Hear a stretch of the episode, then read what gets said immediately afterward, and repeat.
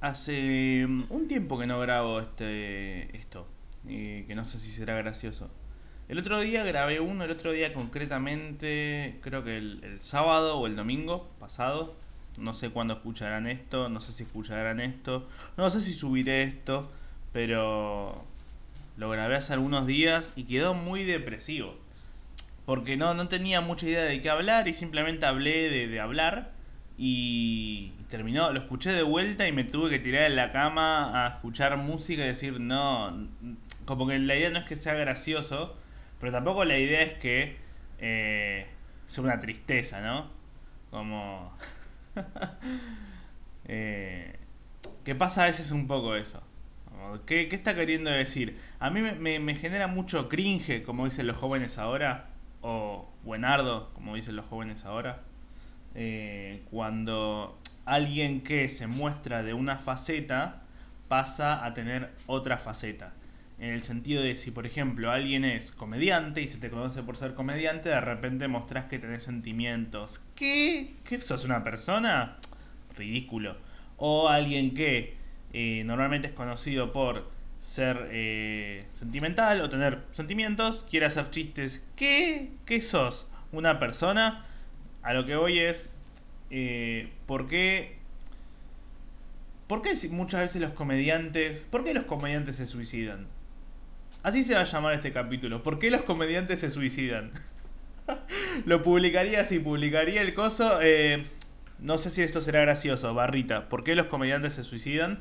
Lo subiría en las historias de Instagram y en Spotify y no subiría ninguno más y desaparecería de las redes durante unos días.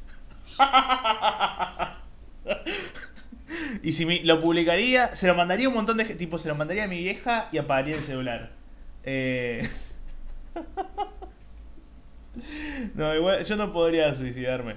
Una vez, no traté ni nada, pero estaba en el balcón de un departamento, en la terraza de un departamento de donde vivía, eh, en Villa Crespo.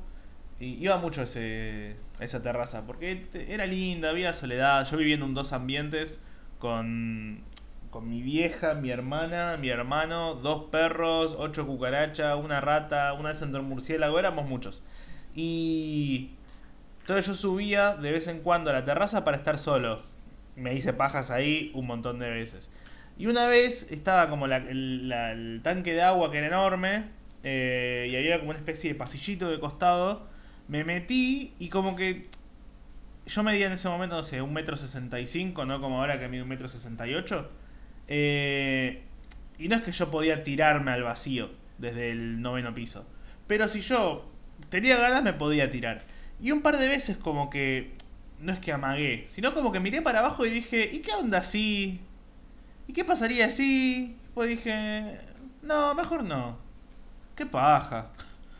¿Qué paja esto? Hay que, hay que tener... No, no quiere decir que hay que tener valor. Digo, hay que tener ganas de matarse. Como para tenés que tener mucha iniciativa para matarte. Yo soy demasiado pajero en ese sentido. No me podría matar por pajero. Como si me da paja vivir, eh, también me daría paja morir. Solo por eso no lo haría como... ¿Qué? ¿Que tengo que ir y lanzar? Oh, no, deja. Hay gente que por ahí va y... Y no sé. Además, no, no le podría hacer eso a mi vieja. Como de la nada matarme. Es como hablé con ella ayer eh, y estaba todo bien. Y no, no, me gustaría que le quede como una sensación de, pero estaba todo bien. No, pobre, pobre mi vieja, ni en pedo. Tampoco escribiría una carta, hace un montón que no escribo. Siento que si tuviese que escribir una carta sería re cualquier cosa. O sea, yo fui a una escuela técnica, sé escribir con letra de caligrafía bien, pero hace un montón no escribo a, eh, a mano. Hola, ma. No te la esperabas, eh. Spoiler alert. Así que no, no, no podría. Eh, pero ¿por qué los comediantes se suicidan? Más, no sé si, lo hacen. Conozco el caso de Robin Williams, no, la verdad que. Y quedó como eso, como que el, payaso triste, el, la historia de Pagliaichi, que ya hablamos de esto creo en el primer capítulo.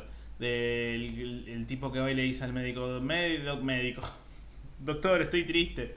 Bueno, no se preocupe, vaya a ver al payaso Pagliaichi en la ciudad. Y dice, pero doctor, yo soy Pagliaichi. ¡No! es una, es una manera muy fácil de verla, como quién entretiene al, que entretiene, ¿no? Eh, es lo difícil de ser comediante es, es el tema de que es un poquito una droga.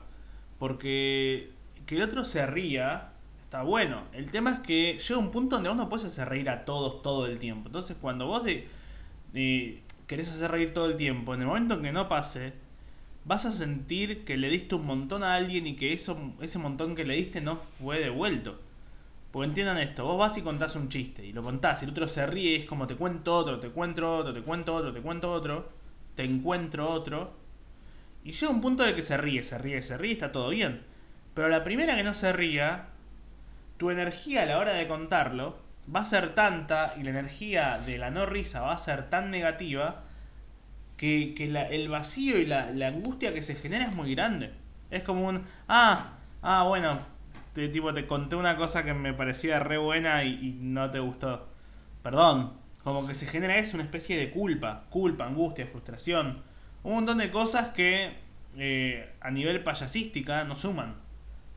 O sí, mentira, una vez yo había hecho un curso de clown. Con un curso de clown me refiero en realidad que hice una clase de clown donde lo que aprendí me sirvió. Tipo, no fui más porque no tenía plata y tampoco me gustaba mucho la clase, pero lo que me dijo me sirvió.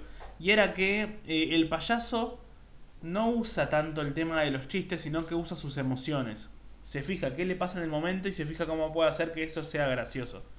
Entonces, eh, si, si una persona, un payaso, sube y cuenta algo y la gente se ríe, genial. Ahora, si no se ríen, y él se siente triste porque no se ríen, va a hablar de su tristeza y esa tristeza posiblemente haga que la gente se ría. Y, lo usé una vez eso, me funcionó. Lo malo es que me funcionó bien y después lo quise volver a usar muchas veces. Pero no usé mi emoción, usé el mismo texto que había usado. Me había pasado que estaba actuando en un, en un bar, era una especie de centro comunal del Partido Obrero, donde había stand-up. Era como, comunismo, y un show de stand-up. Eh, vengan a ver cerveza 2x1 en el primer piso. Y era muy lindo la parte en donde, en donde actuábamos porque era como una especie de teatrito, sala, pero toda sala oscura, eh, paredes negras, piso negro, techo negro. Eh, y no había mucha gente. Habían cuatro o cinco personas. ¿Qué fue lo que pasó ese día? Yo estaba, subí a presentar, porque encima me tenía que ir después, pero subí a presentar el show. Y la luz me daba de frente en los ojos, me cegaba. O sea, yo sabía que había cuatro o cinco personas, pero lo que yo veía cuando miraba hacia adelante era una luz tan brillante que en realidad no había nada, era como una oscuridad. Yo estaba solo. Y normalmente en el escenario uno no se siente acompañado, pero la manera de sentirte acompañado es escuchando las risas. Que eso debe pasarle a alguien ciego, no sé. Eh, por ahí, no, no estoy discriminando, simplemente estoy diciendo un ignorante. Como todas las veces, como todas las veces. Como todo el tiempo, como todo el tiempo. A cada segundo, a cada segundo. En cada lugar, en cada lugar. Basta. Bueno. Eh, entonces yo me sentía solo. Y contaba chistes y no había risas. Porque eran muy pocos y porque yo era una mierda de comediante. no es que ahora sea mejor, digo que antes era peor. No había risas. Entonces el que no haya risas me hacía sentir más solo todavía. Y de repente no es lo mismo contar, no, bueno, porque mi papá se murió, y que la gente se ría, a decir, no, bueno, mi papá se murió, y estar parado solo en el medio de, una fosa negra. Era como, ah, mira, estoy acá solo parado en mi oscuridad. Eh, tío, ¿qué haces acá? Ah, no, es tu recuerdo reprimido. qué gracioso. Chistes con tíos que te violan. Humor popular. Lo que pasó muy lindo ese día fue que, bueno, estaba actuando y estaban esas cuatro personas. Y en un momento yo cuento algo y se empiezan a reír. Se empiezan a reír. Y entran tres personas más. Bien, digo, hey, más gente, se sumó gente al show. ¿Qué pasa cuando entran esas tres personas? Camilo desde la consola de sonido pone un tema de The Offspring. The Offspring, la banda esa que canta... Eh, Common problem I'm pretty fly for a white guy. Pam, pam, pam, pam, pam. O si no, la otra que tienes. Na, na, na, na, na, na, na, na, na. Que esa es, se llama Self-Esteem. No es la de Lady Gaga, que la de Lady Gaga es más romance, que es. Opa, no, es Poker Face. La ora, o papá, ora, o papá, ora, ora, ora, ora, ora, ora. Bueno, sí, eh, Bad Romance. Entra la gente pone la música tipo, pero música muy alegre, onda...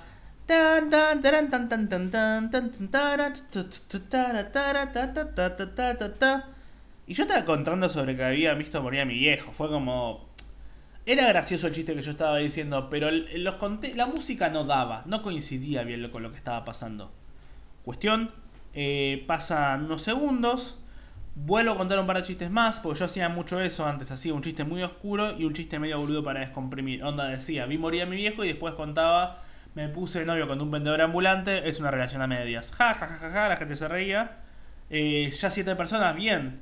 Uno, uno, uno dirá, che, qué poca gente que había, sí, pero ustedes piensen que si yo soy una persona y tengo siete mirándome, son siete personas más que yo. Es el 700% de más. ¿No? Sí, sí, está bien. Está bien el porcentaje. ¿Qué, son? ¿Matemáticos? Dale. Cuestión.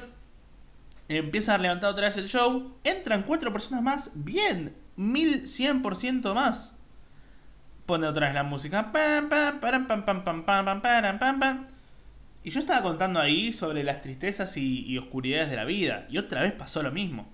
No coincidía la música. Es como cuando vemos eh, la, las sitcoms onda Friends o, o Dos Hombres y Medio. Que uno dice, lo que cuentan no es gracioso. Pero en el contexto de comedia es gracioso. Si vos le sacás las risas, es triste. Y muchas de las cosas que yo contaba eran graciosas porque yo lo estaba contando para que sean graciosas. Pero si vos no te reís y le, lo mirás como si fuese toda una verdad, y es triste. Una vez en un show en Paseo de la Plaza dije, no, bueno, porque mi papá se murió y hacía un chiste que siempre había funcionado, lo había hecho en Comedy Central, en un montón de lugares. Y una señora que estaba delante de todo dice, ay, qué triste. Le digo, sí, ya sé, pero mirá el chiste, no mires la realidad, no mires la parte del grado de verdad del chiste. Fíjate el grado de chiste. Vieja boluda. ¿Qué fue lo que pasó? Me empezó a ir mal. Y la gente dejó de reírse durante un minuto. Y reír, dejar de reírse durante un minuto parece poco tiempo, pero escénicamente es un montón. Yo estaba, acuérdense de esto. Yo miraba si entraba gente, pero cuando miraba al frente y yo hablaba, no había nada. Estaba solo en la oscuridad, contaba cosas y no había risas. ¿Qué me salió a decir? Bueno, miren el lado bueno. Que aún si me está yendo mal, de alguna u otra manera esto va a dar risa. Porque si yo doy risa ahora, genial, se ríen. Se van mañana a la oficina y dicen, nada, vi un boludo y me reí. Ahora, si esto no da risa, el día de mañana van a decir, o sea, por ahí no se ríen ahora por una cuestión de, vergüenza o esto, pero el día de mañana se van a sentir tan bien con ustedes mismos en su oficina. Van a decir, ¿qué hiciste ayer? No, fui a ver un chico tan malo. Me siento tan bien con mi vida ahora después de haber visto ese pelotudo. Y la gente se rió. Pasados los días, eh, me volvió a pasar lo mismo en otro show y lo conté y se volvieron a reír un poquito menos. Y pasaron los días y lo volví a contar una vez más y esta vez ya no se rieron. Y eso que estaba diciendo ya no funcionaba y era una cosa que había empezado a decir para cuando no funcionan las cosas. O sea, era como una mamushka de fracaso. Que de alguna manera a mí me daba risa por dentro. Porque yo hacía como, ah, mira, no funcionó lo que creías que iba a funcionar cuando no te esté funcionando las cosas. Y no funcionaba y era como, mira, te equivocaste. Pero yo ya no se lo podía decir a la gente porque si no hubiera sido como romper la, la ilusión de que todo lo que estoy diciendo, más inclusive mi, mi chiste de fracaso, inclusive ese, no era parte de algo espontáneo, sino algo que se me había ocurrido antes. Eh, pero se juega con las emociones. El payaso juega con sus emociones. Lo malo es que uno tiene que eh, aprender a disociar lo que es estar jugando con sus emociones y, ok, no estoy jugando, estoy acá y no estoy tratando de divertir a nadie. Porque si vos estás todo el tiempo tratando de divertir y jugando con tus emociones, llega un punto donde, donde tus emociones te van a decir, ¿qué te pasa, pelotudo? ¿Qué onda? ¿Sabés que yo también tengo emociones? ¿Y vos cómo que mis emociones tienen emociones? Sí, como que mi, mi felicidad puede estar triste y no quiere reírse ahora. eh, o, mi, o mi angustia está melancólica. O, o mi enojo está, está feliz. Y está feliz de estar enojado. Y yo estoy como queriendo jugar con eso todo el tiempo y hay un momento donde hay que darle un respiro. ¿No? O sea, está bueno estar todo el tiempo expresando cosas. Porque si vos te guardas las cosas, después te pueden explotar. Sobre todo si es una granada y pasaron 6 segundos. Uno no puede estar expuesto todo el tiempo. Porque si estás expuesto todo el tiempo, eh, te arruinás. En cierto punto. Sos como un vaso de soda. Perdés el gas. Está buenísimo tener gas. y, y te sentís bien. Pero si vos te dejás todo el tiempo afuera, llega un momento en el que se te salen las burbujitas. ¿Es un pedo eso? Puede ser. No, no lo que se escucha de fondo, sino el que se te salga, las burbujitas. A mí me da mucha bronca cuando alguien va y pide en un restaurante o algo así. Sí, me da, dame un eh, agua con gas. Se llama soda, ¿no? O sea, el agua con gas es soda. El agua con gas es soda. El agua con gas es soda. El agua con gas es soda. Es el final de. es, el club de la, club de la pelea. His name is Robert Paulson. His name is Robert Paulson. His name is Robert Paul- El agua con gas es soda. El agua con gas es soda. Esa va a ser mi campaña presidencial. Eh, voy a estar ahí y voy a decir.